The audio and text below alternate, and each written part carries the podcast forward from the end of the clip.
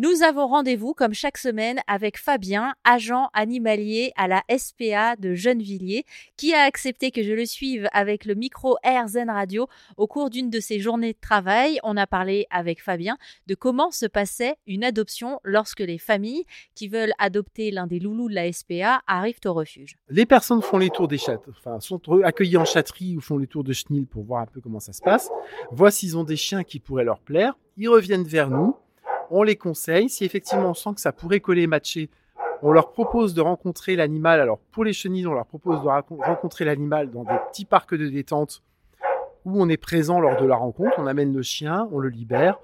On prévient bien les gens que le chien va pas forcément venir les voir tout de suite. Il faut que la chose se fasse, surtout qu'il y a beaucoup d'odeurs dans les enclos, donc les chiens sont peut-être plutôt axés d'abord sur les odeurs que sur la découverte de l'humain qui vient d'arriver.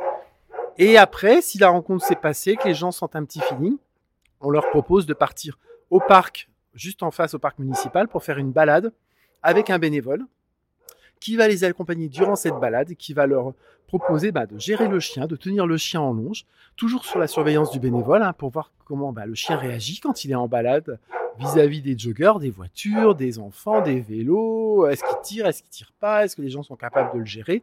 Voilà, comme ça ils se rendent compte de ça, de la balade. Et ensuite, ben, si le chien a déjà vu le vétérinaire, qu'il a son certificat vétérinaire et qu'il a déjà été stérilisé, le chien peut sortir le soir même si les gens, ou le chat de la même manière, si les gens veulent l'adopter. Sinon, il est réservé, mais uniquement dans l'attente de sa stérilisation. Voilà, et de la visite vétérinaire. Et pour les chatteries, ben, les rencontres se font directement en chatterie avec du personnel, salarié et bénévole qui reçoit le public et qui leur présente également les chats. Certains chats sont en semi-libre, d'autres sont dans leur petit module. Voilà.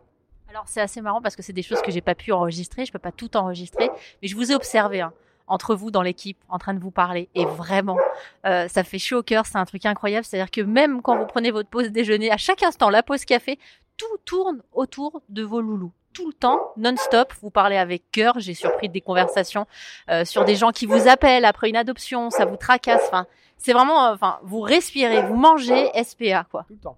Tout le temps, tout le temps. On a des chiens qui sont en libre avec nous le midi pour déjeuner avec nous à l'accueil. On a souvent des gens qui veulent rentrer à, à midi 45, midi 50. On leur dit non, on peut pas vous faire entrer. On a des chiens en libre. À l'ouverture est à 13 h Et euh, voilà, mais c'est vrai qu'on vit, euh, oui, on vit SPA. On pense à eux tout le temps. On déjeune avec eux. Par moment, on s'isole même quand on a une pause déjeuner. On va manger avec un chien dans un enclos pour passer du temps avec lui. Surtout le week-end, parce qu'on peut pas se réunir comme ça dans la salle d'accueil le week-end puisqu'on est ouvert non-stop de 10h à 17h. Donc, eh ben, on profite de notre pause déjeuner pour aller déjeuner avec un chien en enclos, un de nos chouchous, et, voilà quoi. C'est vrai qu'on pense chien et on se soutient beaucoup, on s'écoute, on prend des nouvelles. une personne qui a placé un animal peut avoir reçu un mail euh, de l'adoptant pour savoir si ça se passait bien ou pas. On a régulièrement des nouvelles des adoptés. Ça fait super plaisir parce qu'on soit souvent de très très belles photos qu'on publie d'ailleurs sur nos réseaux pour démontrer à quel point bah, les adoptions sont réussies et, et on a plein de belles photos qu'on soit comme ça et à chaque fois ça nous réchauffe le cœur quoi.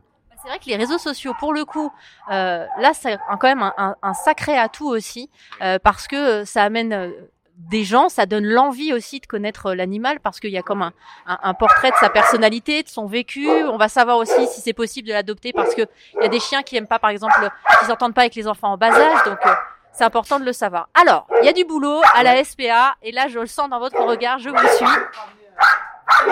Videz l'appel à crotte. Ah oui, c'est vrai que j'avais oublié qu'elle était là. Moi, j'étais tranquille. Moi, j'ai mon micro.